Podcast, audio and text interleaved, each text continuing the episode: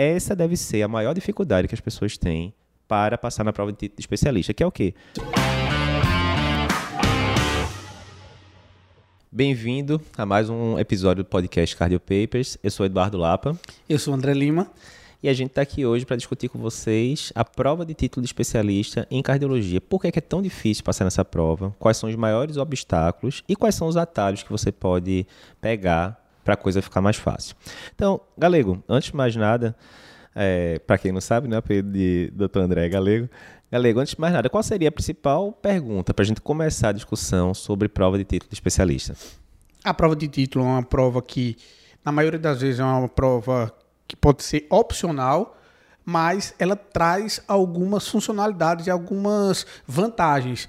E aí eu pergunto para você, Lapa, por que ter prova de um título de especialista em cardiologia chancelado pela Sociedade Brasileira de Cardiologia? É, perfeito. Eu acho que essa pergunta é bem prudente, né? Por que, é que você vai entrar na jornada que não é fácil, que você vai ter que fazer hard work, pra, por que motivo, né? Toda, todo o processo que você vai entrar, a primeira coisa é isso, é saber o porquê, né? Então, vê, galera, o que a gente vê é o seguinte, cada vez mais, né, a gente tem as residências de cardio ampliaram muito a quantidade de vagas nos últimos anos. Lembra aqui em Recife como é que era, né? É, quando a gente se formou 15 anos atrás, quantas vagas tinha de cardiologia e quantas tem hoje em dia? São Paulo também, né? Você vê o Dante, por exemplo, duplicou a quantidade de vaga da época da gente para cá. E também vem aumentando muito programas de pós-graduação, especialização tal. Então é aquela velha história, o mercado se regula, né? Então cada vez mais, quando a gente vai para plano de saúde, por exemplo, na época da gente, 15 anos atrás, era muito pouco pedido o título pelos planos de saúde. E hoje em dia, para a maioria dos planos, principalmente os planos melhores, já é regra, né? Para você poder atender, é, você tem que ter o título. Se você for fazer eco, muitos planos já cobram título de eco também, né? Enfim.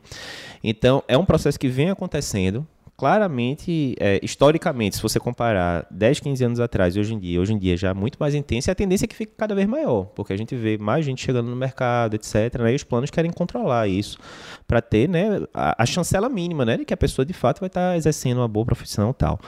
Então, cada vez mais, isso não é só na cardiologia, né? A gente tem curso de prova de título de endócrino, a gente tem amigos que fazem é, curso de prova de título para outras especialidades, e isso vem acontecendo em todas as especialidades, eu acho que é um caminho sem volta, né? O mercado tende a se regular e é uma das formas é essa. Mas aí vem um problema, né, galera? Beleza, é importante ter o título, não tem muita dúvida. Lembrando só do título, é aquela história que o próprio, a, a própria evolução da medicina, a gente já vem sendo treinado para isso, porque uhum. cada vez mais são mais médicos, mais profissionais entrando no mercado de trabalho e uma das principais funções, a, a uma das principais necessidades é você se diferenciar. Uhum. E o título de especialista de cardiologia, ele é um título que ele uniformiza a prática de cardiologia no, no Brasil e ele dá uma certificação. Então, esse profissional certificado, ele mostra para o mercado que ele é um profissional capacitado, atualizado, e isso faz com que ele consiga melhores, uh, melhores cargos de trabalho, isso. melhores po postos uh, de trabalho. Então, é importante essa certificação justamente para você se diferenciar no mercado que cada vez mais está ficando maior, né? É, não, e lembrar, né, galera, a gente não vai citar nomes, mas tem aluno da gente, por exemplo, que já mandou depoimento esse ano, né? Aquela coisa meio complicada, que ela já atua como cardiologista há muito tempo, fez especialização e tal, tá lá sempre acompanhando o curso da gente, em dia, tudo direitinho, mas em breve, né, o pessoal já deu meio que um ultimato para ela, olha, se você não conseguir passar no título esse ano, você vai ser descredenciado essa parte, você vai ter que voltar a atender clínica médica, né? Uhum. Aí imagina, depois de você 10 anos, 15 anos, 20 anos atendendo cardiologia, que é o que você gosta, que é o que você foi treinado, você voltar a fazer ambulatório geral de clínica, que já vai ter muitas coisas que você não vai dominar, ah, como é que eu manejo uma asma e tal, né? Então, complicado. Mas não aí... é um futuro distante, né? Não, é não um já está acontecendo agora, né? Está acontecendo muitas vezes. E lembrar, a prova de título de especialista, você faz uma vez e está certificado. Isso, isso, isso. é um trabalho que você pode ter no primeiro momento, mas que depois vai trazer frutos. Exatamente. E ninguém sabe como é que vai estar o mercado de trabalho daqui para frente. Então, Exatamente. essa certificação é uma documentação e uma chancela da Sociedade Brasileira de Cardiologia que você realmente está capacitado. E principalmente também uma das funções, além do mercado, é uhum. é você ter aquela história da pressão social.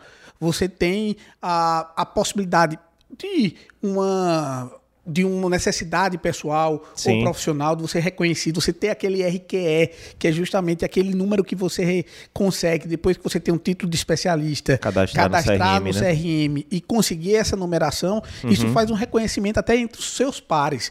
Uhum. Lógico. E isso permite que você entre nas subespecialidades. Então, é um caminho que muitas vezes a gente acha que é uma ferramenta que vai estar lá, que não tem muita função, mas hoje o leque está se abrindo e daqui a pouco vai ser uma da- das certificações necessárias e obrigatórias no mercado de trabalho. Exatamente.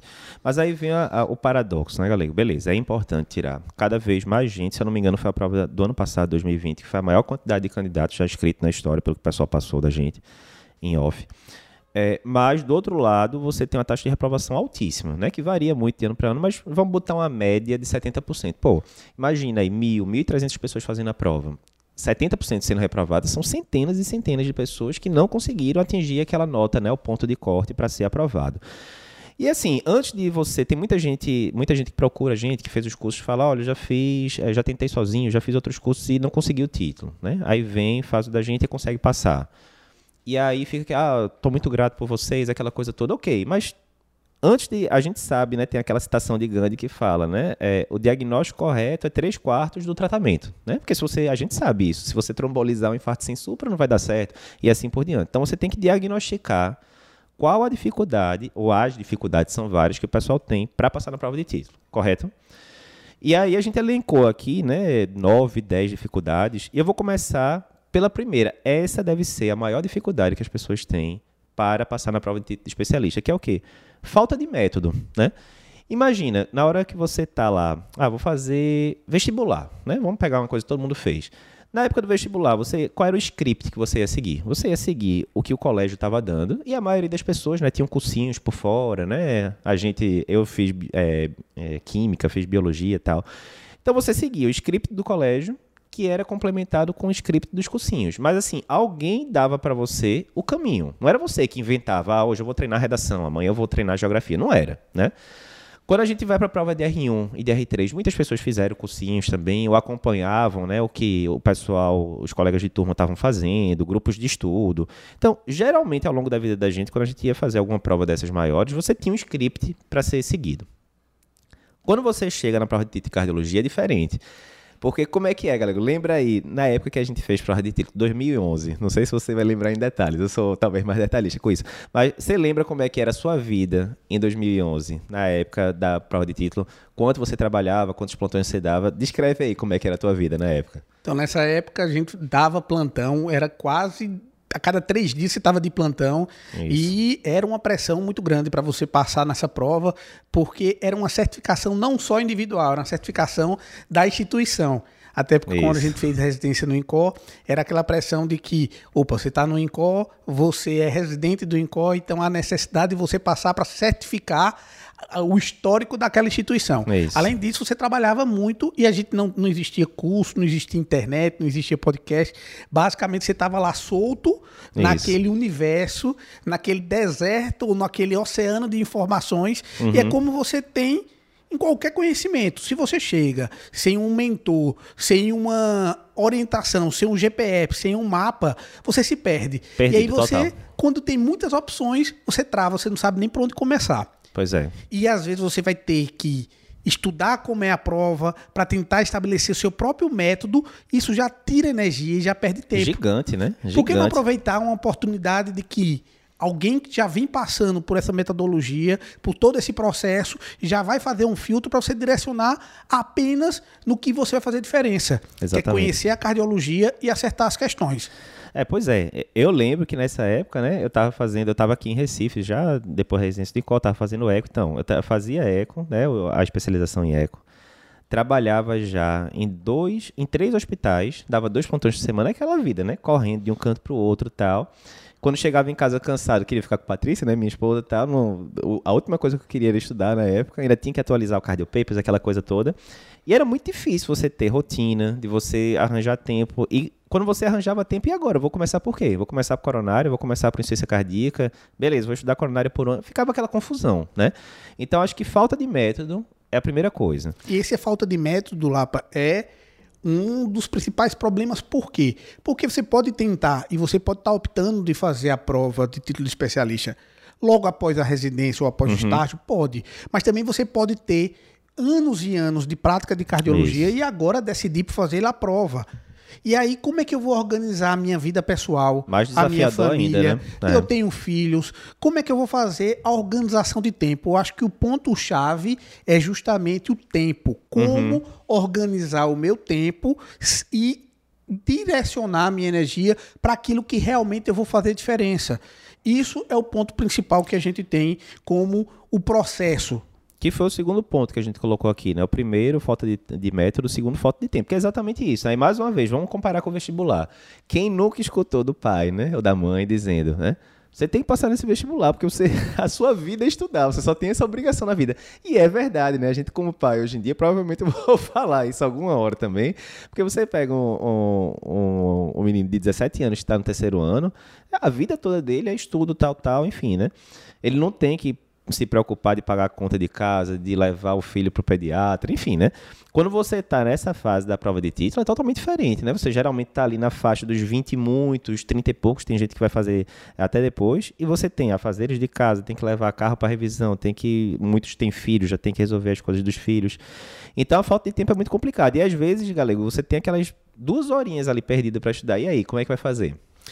A questão, a palavra-chave é justamente esse tempo desse processo. Nessas duas horas, além de você ter que arranjar essas duas horas no seu tempo para poder direcionar para a prova, isso já é um problema, é que eu tenho que ter uma literatura extensa demais. Você tem prova, você tem o Brown Audi, que é um livro, a Bíblia da Cardiologia, que é imensa. Eu vou até você mostrar tem... aqui, eu tô com os livros aqui. Aqui, ó, o Brown Audi para você avaliar o tamanho do Brownwald que você tem que estudar, que teria como bibliografia para estudar oh, o Brownwald. deixa eu só mostrar aqui, galera. Para quem estiver vendo no podcast, a gente está mostrando agora no, pra, no vídeo do YouTube, né? Ó, o Brown, que é um livro clássico, um livro muito bom, né? São os maiores especialistas do mundo que, que avaliam que escrevem os capítulos, mas ó, isso aqui é o volume 2. e quem já abriu o Brown sabe que uma página do Brown deve equivaler, tá aqui o meu, todo anotado, é, equivale provavelmente a umas 5 páginas de um livro normal, porque a fonte é bem, deve ser fonte 8, né, galego? É, não é muito tranquilo de ler, não. Tem, além do Brown, né, galego, são duas edições, dois volumes. A gente tem um livro da Sociedade Brasileira de Cardiologia, que saiu agora em 2021, livro bom, né, tem, tem vários especialistas de renome nacional, mas que também é um livro grande, ó, tem o um livro de deixa eu dizer aqui, 900 e poucas páginas. E você ainda tem o, as diretrizes, né, que talvez seja a referência principal. E aí, só para você ter ideia, né, quantas diretrizes a gente teve publicada agora em 2011, a gente está gravando esse podcast aqui no meio de novembro. Até agora já tiveram 11 diretrizes novas e esse final de semana agora vai ter o Congresso Brasileiro, que já disseram que vai sair mais algumas. Então, vou arredondar aqui, vamos dizer que vai ser 14, 15 diretrizes novas em um único ano. Então, se você. Ah, e só cai as diretrizes do ano, Eduardo? Não, cai as diretrizes dos últimos 5, 6 anos. Então, bota aí mais mil páginas de diretrizes tranquilamente. Então, é um catatal de coisa. É um catatal de coisa. Essa é uma das dificuldades, né? Que a gente botou aqui muitas fontes, né? De, de estudo.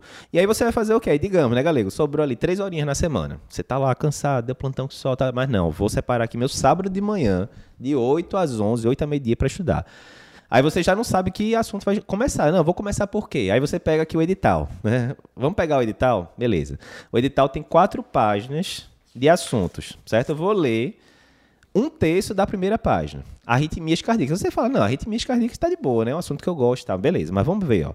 Arritmias cardíacas. Cai, fibrilação atrial, flutter, incluindo pós-operatório, Cardioversão, ablação. Pronto. Aqui, se você quiser estudar FA no amanhã, você vai conseguir? Não vai. Porque o capítulo do Brown é grande. O capítulo da Sociedade da, da SBC não é um capítulo só, é mais de um. E a diretriz, que já está meio antigo, 2016, não é diretriz pequena. Ou seja, num sábado de manhã que você tenha tempo, você não vai conseguir terminar de ler nem FA. Não estou nem dizendo de Flutter. Você não vai acabar FA. Mas tudo bem, digamos que você conseguiu, correu, conseguiu.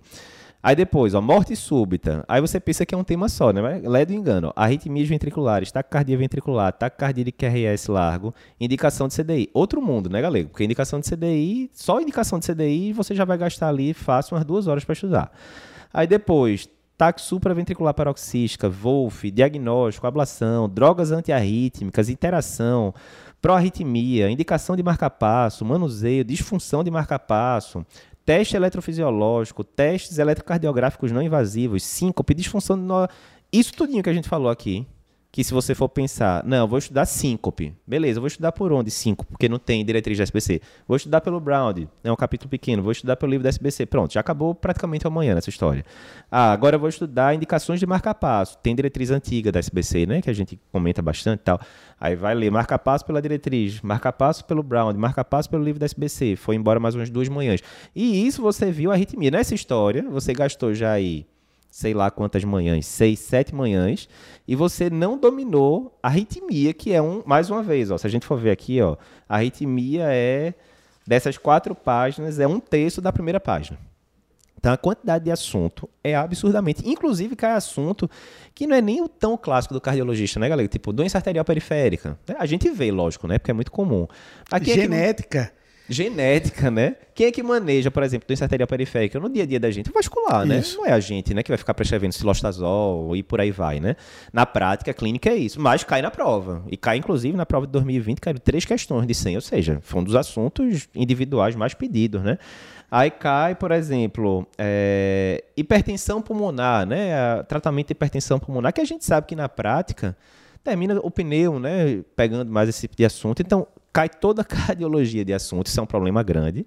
E não só a cardiologia, como cai outras coisas, né, que não é o cardiologista que maneja como médico principal, né, médico assistente no dia a dia. Esse é outro problema, certo? E, e importante dizer que, apesar da lista ser grande, você teria que fazer toda uma triagem, um estudo interno para saber qual é Isso. o peso desses temas na prova. Porque qual é o objetivo agora? Eu quero ter a certificação. Meu objetivo primário é esse. Eu quero aprender cardiologia, me atualizar em cardiologia, me tornar um cardiologista melhor. Mas eu preciso passar nessa prova, que é uma prova cara para ser feita, uhum. é uma prova que é elaborada, é grande, extensa. Mas eu preciso conhecer o método que essa prova foi desenvolvida no decorrer do tempo. Uhum. Você vai conseguir parar para estudar cada prova dessa no decorrer do tempo, fazer uma estatística, fazer uma metodologia, um processo para poder passar na prova, você passou por isso na época da, do vestibular, e que o cursinho, que a escola fez isso para você. Mas agora você está lá no oceano, dentro do seu bote, e você vai ter que ser responsável por fazer isso. Uhum. Precisa fazer esse esforço todo sozinho? Não, você precisa de um processo, alguém que possa lhe ajudar todas essas, essas literaturas elas são extremamente extensas. Se você não tiver uma metodologia, você se perde. Você vai perder seu tempo e você vai se perder no todo o conteúdo. Às vezes, avaliando e dando uma energia, gastando energia num conteúdo que nem para a sua prática é relevante e nem para a prova é relevante. Perfeito. Isso aí, galera. Eu tava vendo um podcast massa é, sobre Charlie Munger, que vocês sabem que eu gosto muito do investidor, parceiro do Warren Buffett, onde ele falava do custo de oportunidade, né? Custo de oportunidade é aquilo. Na hora que você está fazendo uma coisa, ah, digamos, eu decidi ir para o cinema com minha esposa. Beleza. Então, naquelas duas horas que você está indo para o cinema, você não está indo para vários outros cantos. Né? Então, você poderia ter ido para um restaurante que seria melhor, você poderia ter visto Netflix em casa e não ia perder tempo nem dinheiro para ir no cinema. Então, você está perdendo a oportunidade de fazer várias outras coisas porque você escolheu fazer uma. Ok. A gente vê muito custo de oportunidade em medicina de forma geral. Por exemplo, você é médico recém-formado, você vai começar a dar plantão de pronto-socorro. Se você tivesse, digamos, 10 horas para estudar alguns assuntos, você ia estudar o quê? Os assuntos que mais caem, né? Cefaleia, doutorasca. Você não vai, é, não vai estudar, tipo, Steven Johnson no primeiro plantão que você vai dar, porque a chance de você pegar um Steven Johnson é muito pequena, né? Na prática é muito fácil, porque a gente tem a, o feedback da realidade, o que é mais importante estudar e o que não é mais importante estudar. Na prova é diferente, porque na prova, a gente falou esse catatal de coisa aqui, certo? FA, síncope, não sei o que tal. Então, ó, síncope é uma coisa extremamente frequente a gente vê no consultório. Cai muito na prova, cai muito pouco cai muito pouco. Já fibrilação atrial cai demais. E aí, por exemplo, o que é que é mais comum você ver no seu dia a dia? Uma síncope, vasovagal, alguma coisa do tipo, ou uma síndrome de Wolff-Parkinson-White. Óbvio que síncope é mais frequente no dia a dia de consultório. Ou seja, se você for estudar para a vida, estude síncope primeiro, porque é mais frequente. Mas na prova, quase todo ano cai uma questão de Wolff-Parkinson-White, enquanto que não cai todo ano questão de síncope. Ou seja, você tem que saber, é o que a gente sempre brinca, né, galera, que a prova é um jogo.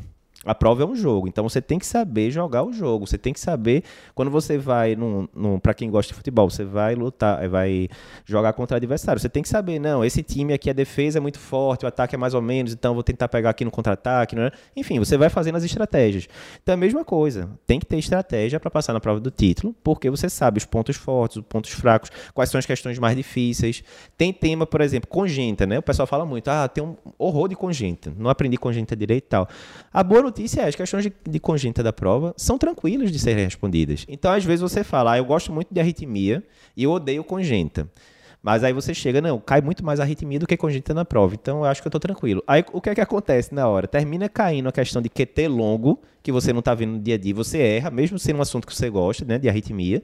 Enquanto que as questões de congênita, às vezes, se você tivesse estudado duas horinhas do jeito certo, você fechava aquelas três, quatro questões com tranquilidade, mesmo você sabendo que na prática você não vai saber manejar uma tetralogia de falou como pós-operatório, com várias complicações. Você sabe que você não está com aquele domínio todo da, da beira do leito, mas você jogou o jogo, você foi lá e respondeu o que precisava responder. Eu acho que isso aí é muito importante também. E aí vinha essa questão, né, galera, de você conseguir planilhar as provas dos últimos anos todos para saber quais são os temas que mais caem e não só os temas, porque uma coisa é dizer para você, galego, cai muita arritmia na prova. OK, mas cai o que de arritmia? Cai FA, cai indicação de CDI, cai marca-passo, cai síncope, cai eu tenho que saber isso. Por quê? Senão você pode dar aquela estudada genérica de arritmia. Digamos, eu gastei 15 minutos estudando FA, 15 minutos estudando 5, 15 minutos é, estudando marca-passo. Mas adivinha, FA cai 5 vezes mais do que marca-passo. Então você devia ter concentrado mais em FA, né?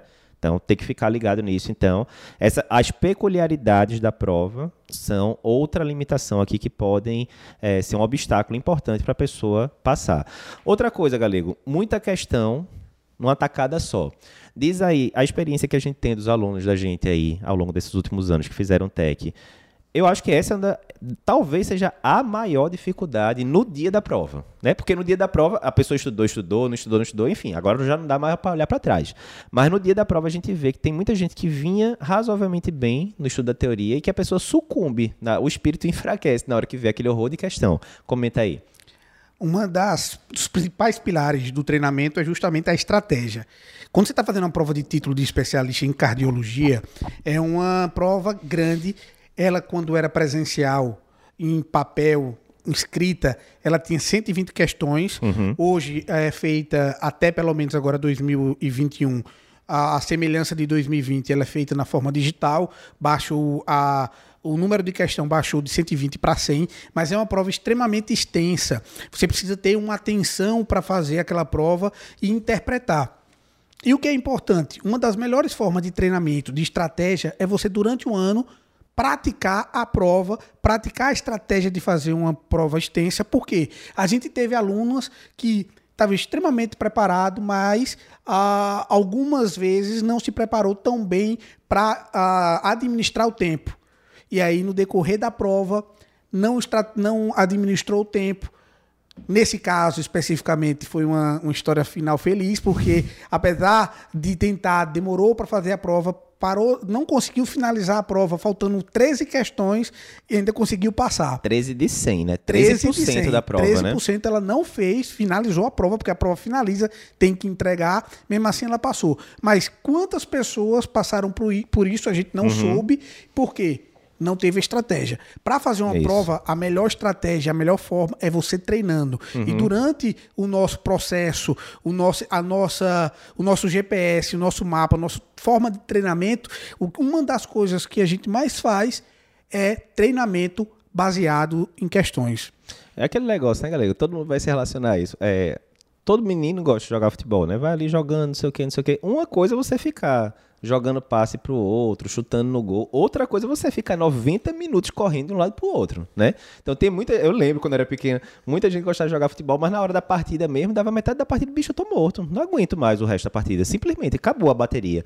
E então... essa história também, já com essa analogia de futebol, é, é, é, é mesmo assim, qualquer esporte, né? Você pode assistir vários vídeos no YouTube como é a estratégia do chute, do pênalti, de como é que faz para correr, como é que respira, mas a hora que você não tá no jogo, Na hora que você não treina. Campo você, de batalha, no né? No campo de batalha, realmente você chega na hora e se desestabiliza. Não, e é, acontece muito, né, galera? A gente já viu várias pessoas que estão bem preparadas, mas que não praticaram tanto questão. E não só questão, porque a pessoa pode ter feito duas mil questões ao longo do ano, mas assim, fiz cinco agora, cinco amanhã, dez amanhã. Ou seja, não fez a sequência de 100 mesmo, né?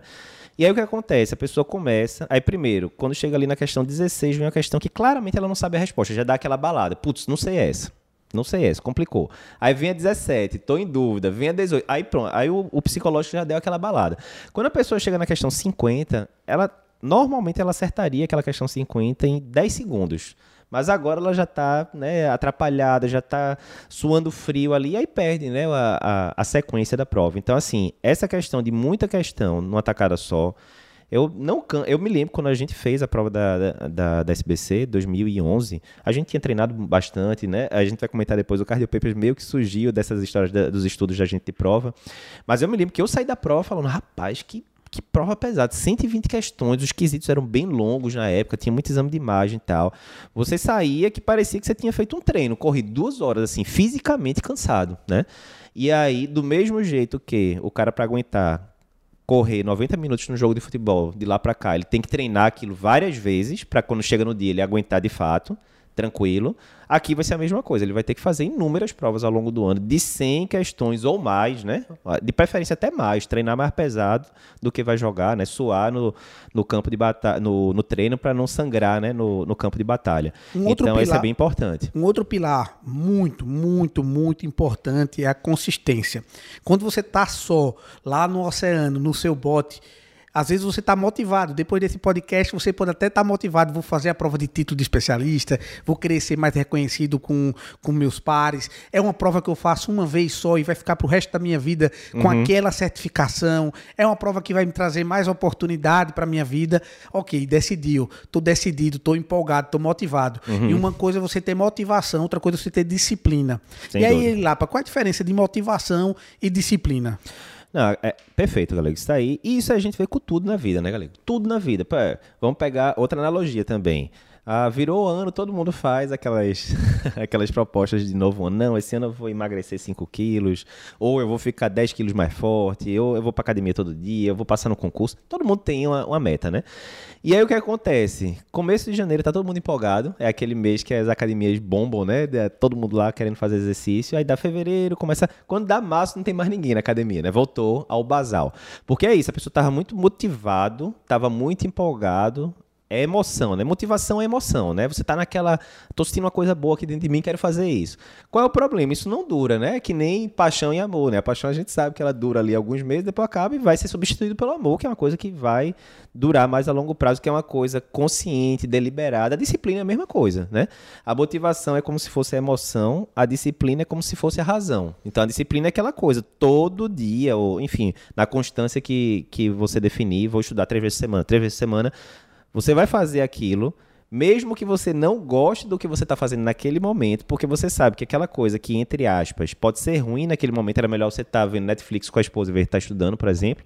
Mas a longo prazo é aquilo que vai lhe transformar numa pessoa melhor, mais segura, com reconhecimento dos pares, enfim, atendendo pelo, pelo convênio que você quiser e assim por diante, né?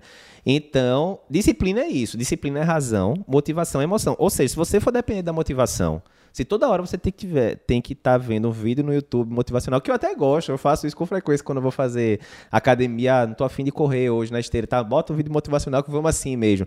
Mas o fato é, quem me trouxe até a academia foi a disciplina. Todo dia eu vou estar tá lá. Posso até não fazer o treino perfeito, mas vou estar tá lá.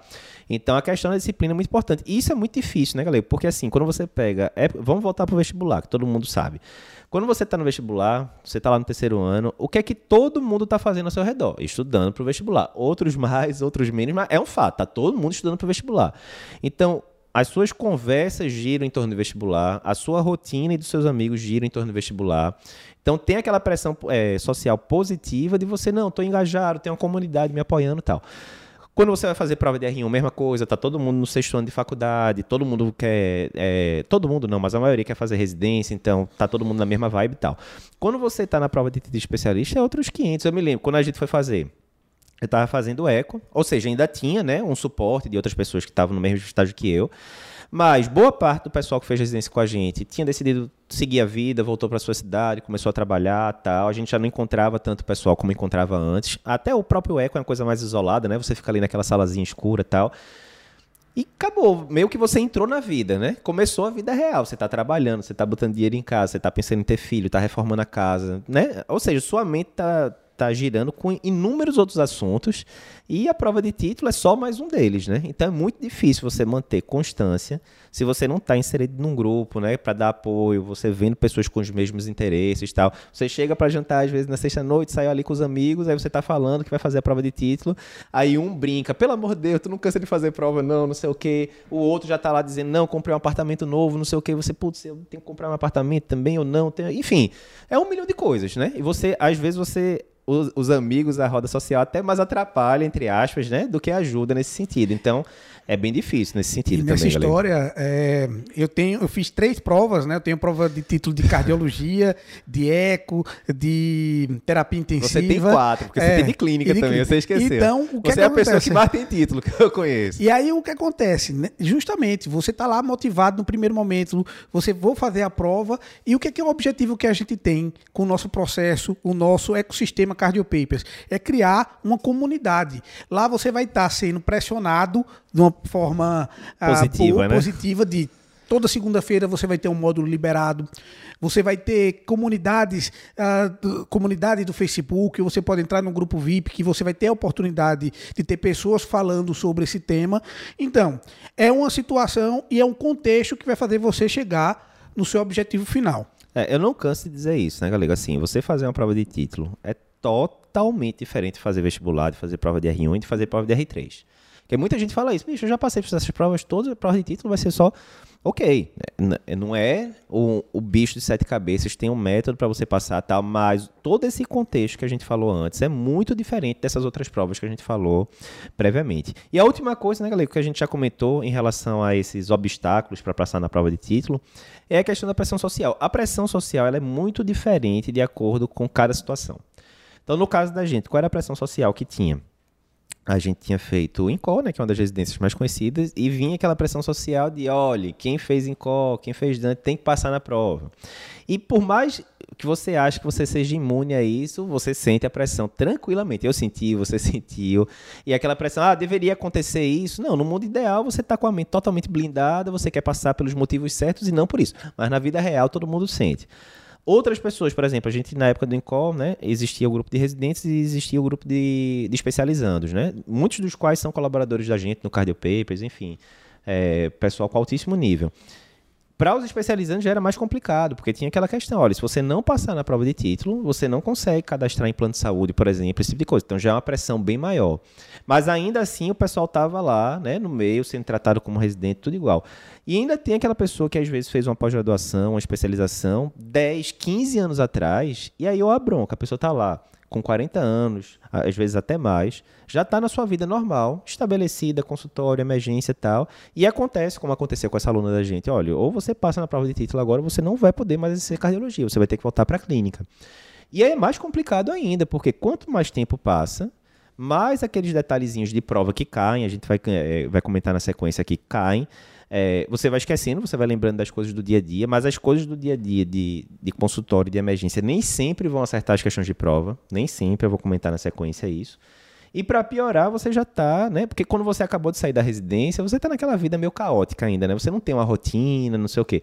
Mas a pessoa já depois de 10, 15 anos de, de formado em cardiologia, a pessoa já tem a rotina dela definida. Para você inserir mais aquilo ali no meio, é complicado. Mas aí vem a pressão social de, olha, se não passar, vai ser descredenciado, não vai poder credenciar um plano novo, né?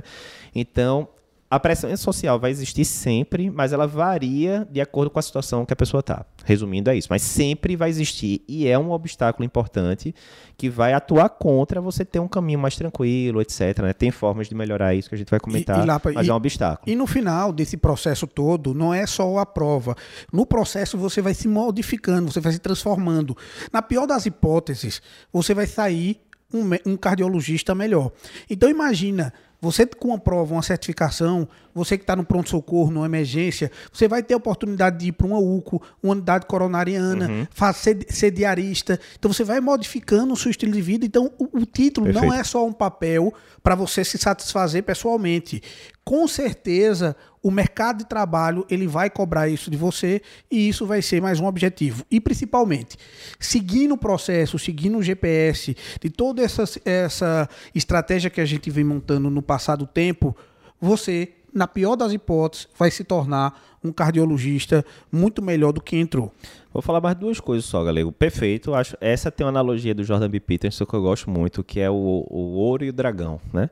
Nas histórias, quem gosta aí, Hobbit, qualquer história dessa antiga que tem o dragão no meio, o que é que o dragão faz, né? O dragão é o símbolo da cobiça, aquela coisa toda. O dragão sempre está repousado em quem? Em cima do ouro, né?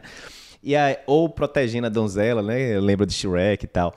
Então, o que acontece? O herói ele tem que enfrentar o dragão, que é o maior medo dele, porque é um bicho gigante, cospe fogo, não sei o quê. Mas, na hora que ele consegue enfrentar e derrotar o medo, ele vai ter o, a recompensa, que todo mundo quer, né? Mas que poucas pessoas estão dispostas a, a, a dar energia, que é o ouro, a casar com a donzela, aquela coisa toda.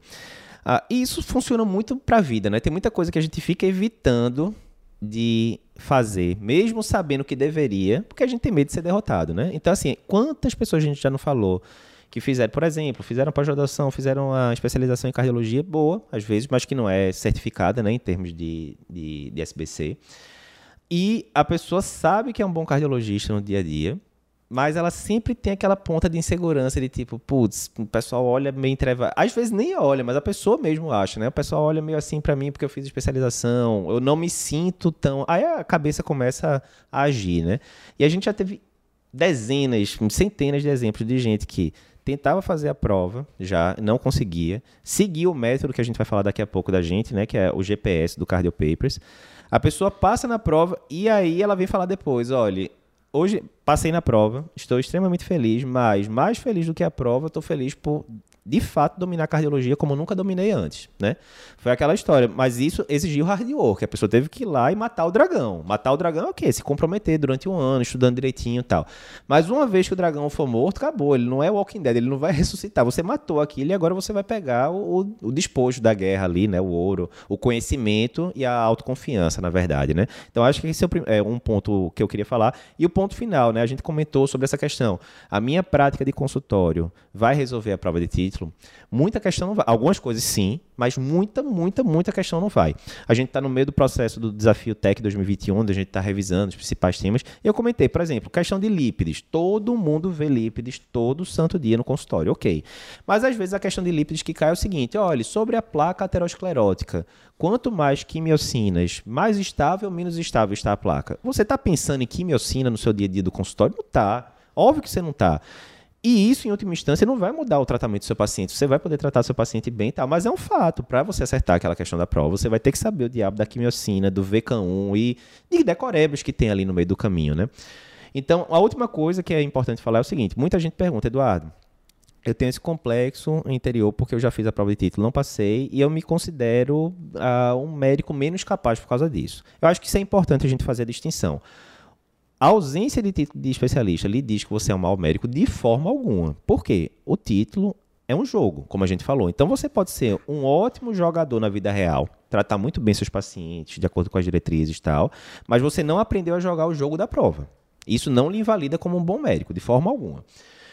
Mas são objetivos diferentes, como a gente já falou. O título ele tem objetivos específicos. Primeiro, na hora que você coloca, né, para pacientes em geral. Se você lhe deram duas indicações, você entrou lá, digamos, na, no site da pessoa, no Instagram da pessoa, alguma coisa. Um está lá titulado pela SBC, outro não. Mesmo o paciente leigo, ele sabe que a titulação da sociedade oficial faz diferença, né? Então, tem uma conotação para os pacientes, tem conotação prática de plano de saúde, essas coisas que a gente já falou, né? Mas é isso, você tem que aprender a jogar o jogo. Não vale dizer que obrigatoriamente você é um médico ruim, porque não tem.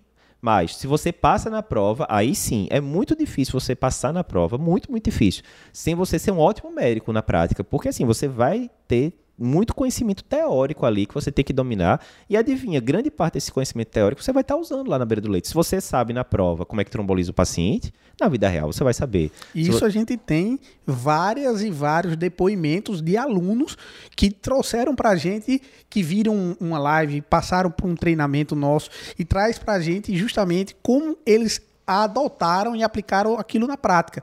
Tanto que nosso tema principal, a gente gira naquele tema que é educação que salva vidas. Exatamente. A gente está fazendo tudo isso, mas a gente sabe que é uma extensão de toda essa esse conhecimento vai beneficiar a ponta. Aí lá, eu te pergunto, ok, a gente já entendeu todo esse mecanismo, mas como é que o Cardiopapers, com todos esses anos que a gente vem uh, compartilhando informação em cardiologia, em redes sociais, em blog e nos nossos treinamentos, como é que a gente consegue uh, ajudar a pessoa a jogar o jogo? Porque no final, se Perfeito. tudo é um jogo e você tendo um mentor para fazer com uhum. que esse jogo se torne mais fácil. Como é que a gente pode fazer para ajudar essa pessoa que realmente está comprometida em fazer a prova? Ah, perfeito. Acho que a primeira coisa, galera, tem gente que não sabe a história completa, a gente está completando 11 anos agora. É, a gente surgiu dessa história, né? Começou o Cardio Papers, eu, você, estudando para prova de. Não era nem de título ainda, era para a prova de subespecialidade. A gente fez a prova de eco lá no INCO, né? Juntos. E a gente tinha o grupo de estudo, era eu, você e Anne, né? Que é amiga da gente lá de Fortaleza. E a gente fazia resumos, fluxogramas e tal. E começou a compartilhar isso por e-mail na época, para o, o grupo do INCO.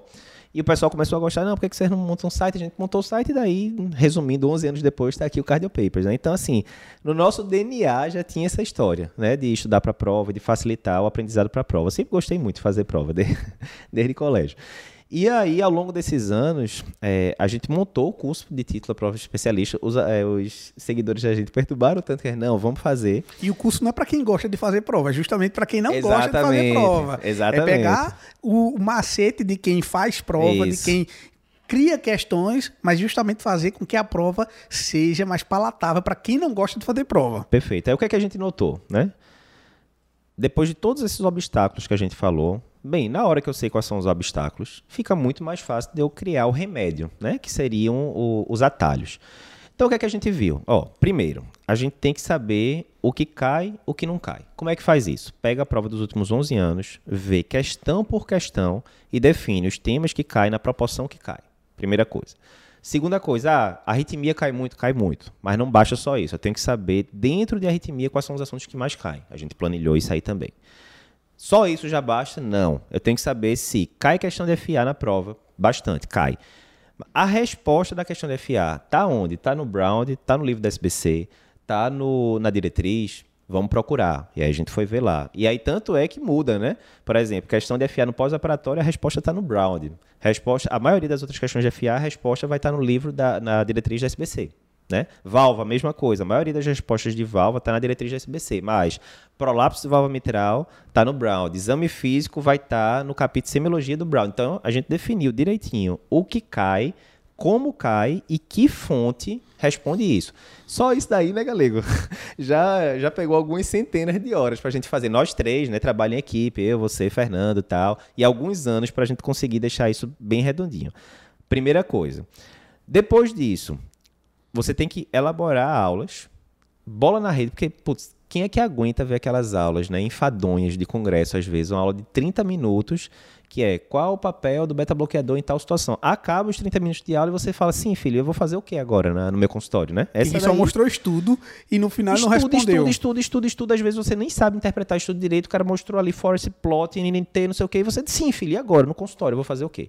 Então, a gente não gosta disso. Então, as aulas são todas montadas para dar uma resposta clara. Na prova você vai marcar tal coisa, mas não só na prova, né, galera? Eu digo que esse, o curso da gente, né, o, o curso Tech Cardio Papers, é um curso para vida, né?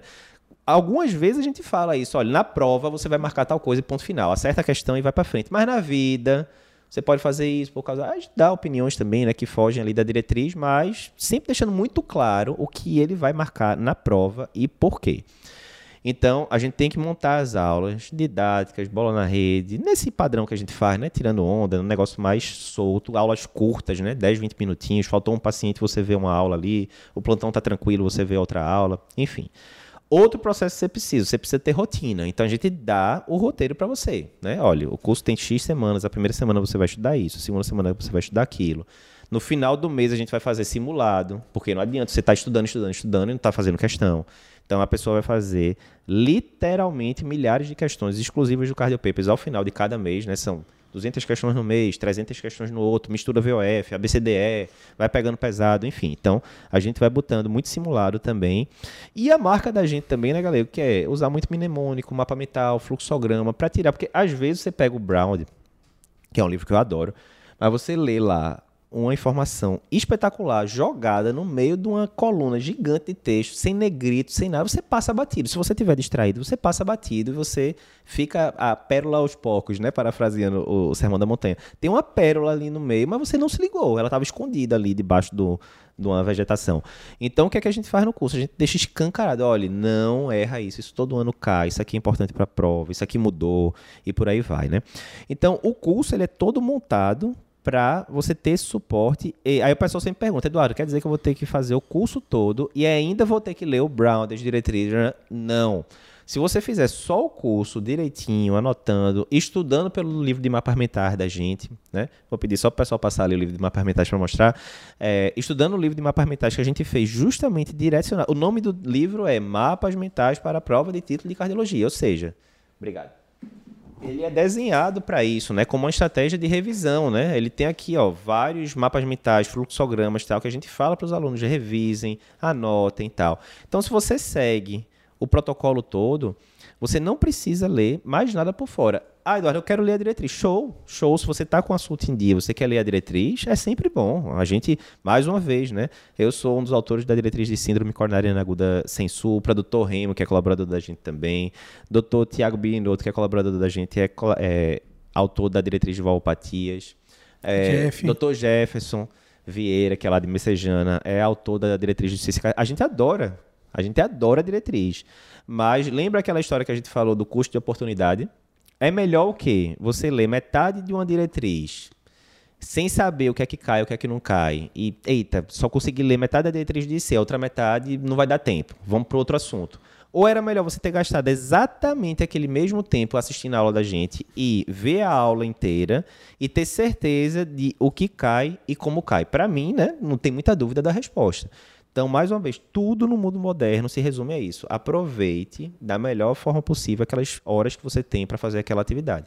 Porque senão você vai fazer, você vai ter o pior dos mundos. Você gastou o tempo, fez o hard work, se dedicou, em vez de estar tá vendo Netflix, estar tá com a mulher, com os filhos e tal, e, ou seja, você pegou, entre aspas, a parte ruim do hard work. E a parte boa da aprovação você não conseguiu, porque você estudou do jeito errado. Se você tivesse tido o mesmo hard work, a mesma carga horária, mas empregado do jeito certo, você conseguiria o hard work, a transformação pessoal e o título. Ou seja, dá para você conseguir tudo, desde que é, seja feito da forma correta. Então a gente notou aqui que a palavra-chave principal é tempo. E a gente está aqui para ajudar você a economizar o seu tempo. E essa ajuda em economizar tempo não é só com questão, não é só com, a, com as aulas. A gente também, no nosso próprio curso, no nosso processo, a gente entrega para vocês um custo de produtividade. E Perfeito. como é que criou-se, como é que esse custo de produtividade ele pode se encaixar nessa necessidade de ganhar tempo, entre aspas, já que o tempo a gente não cria. Todo mundo tem 24 horas no seu dia. Como é que a gente consegue ajudar os nossos alunos com o manejo do tempo? É, o curso de produtividade, né, galera? Eu fazia muito tempo que eu queria gravar isso, porque muita gente, inclusive... Só explica o curso de produtividade que está dentro, incluso, Perfeito. do pacote. Vou explicar agora. Muita gente me perguntava ao longo desses anos todos como é que eu conseguia fazer tanta coisa ao mesmo tempo. Você era um deles que perguntava isso. Pô, como é que você consegue? Editou o livro do Cardio Papers, publicou um bocado de post, gravou coisa do Cardio Papers, tra... até um tempo atrás eu trabalhava em três hospitais ao mesmo tempo, filho pequeno, né? aquela confusão, né? Como é que consegue fazer tanta coisa ao mesmo tempo? E eu me fazia essa mesma pergunta. Pô, como é que eu consigo? Né? Às vezes me estressando, entrei em burnout e tal. Enfim, várias vezes eu falei, não, eu tenho que sistematizar isso e não vamos redescobrir a, a, a, refazer a roda. Do mesmo jeito que tem um bocado de gente que já passou na prova de título seguindo o GPS da gente. Você não precisa começar do zero, você vai seguir o GPS já trilhado. Eu fiz a mesma coisa. Ó, vamos pegar aqui os livros mais conhecidos, né, mais importantes de produtividade do mundo e vamos ver o que é que os caras top, bilionário, atleta de alto rendimento faz, fazem. E aí foram ali algumas, uns 15 livros resumidos, anos e anos, a gente juntou tudo isso no curso de produtividade, que quem se inscreve no curso da gente ganha como bônus. E esse curso de produtividade ele é dividido em duas partes. Primeiro, como adquirir novos hábitos. Por exemplo, muita gente não tem mais o hábito de estudar frequentemente, né? Porque a vida aconteceu. Tá? Como é que você reimplanta esse hábito de estudar que você já teve algum dia? E segundo, como é que você melhora a sua produtividade, né? Ah, todo dia eu perco tempo respondendo e-mail, respondendo WhatsApp, entro no WhatsApp 70 vezes por dia. Será que preciso tudo? Será que você não pode dividir em blocos e responder tudo de uma vez só? Enfim, tem vários vários modelos validados por estudos, enfim, que você pode melhorar a sua produtividade. E aí muita gente fala, eu não tenho tempo para estudar, eu só tenho duas horas por semana. Primeiro, essas duas horas você pode aproveitar de forma melhor, né, seguindo o GPS, mas essas duas horas pode virar seis, pode virar oito. Porque na hora que você começar a melhorar a sua produtividade do dia a dia, vai sobrar tempo. E aí você vai conseguir estudar melhor, vai conseguir ficar mais com a família e assim por diante.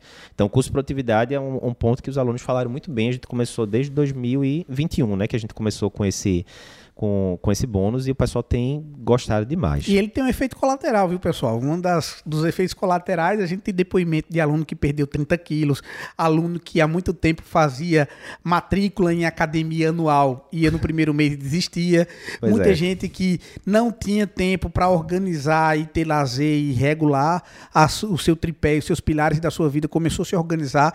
Então, o objetivo é dar subsídios para quem tem comprometimento ter condições, porque não adianta eu lhe dar uma enxurrada de aula, dizer que são mil horas de aula, Isso. de horas aula e você não assistir. Isso. Porque o conteúdo é um livro exatamente como um livro. Não adianta você comprar o livro e não ler.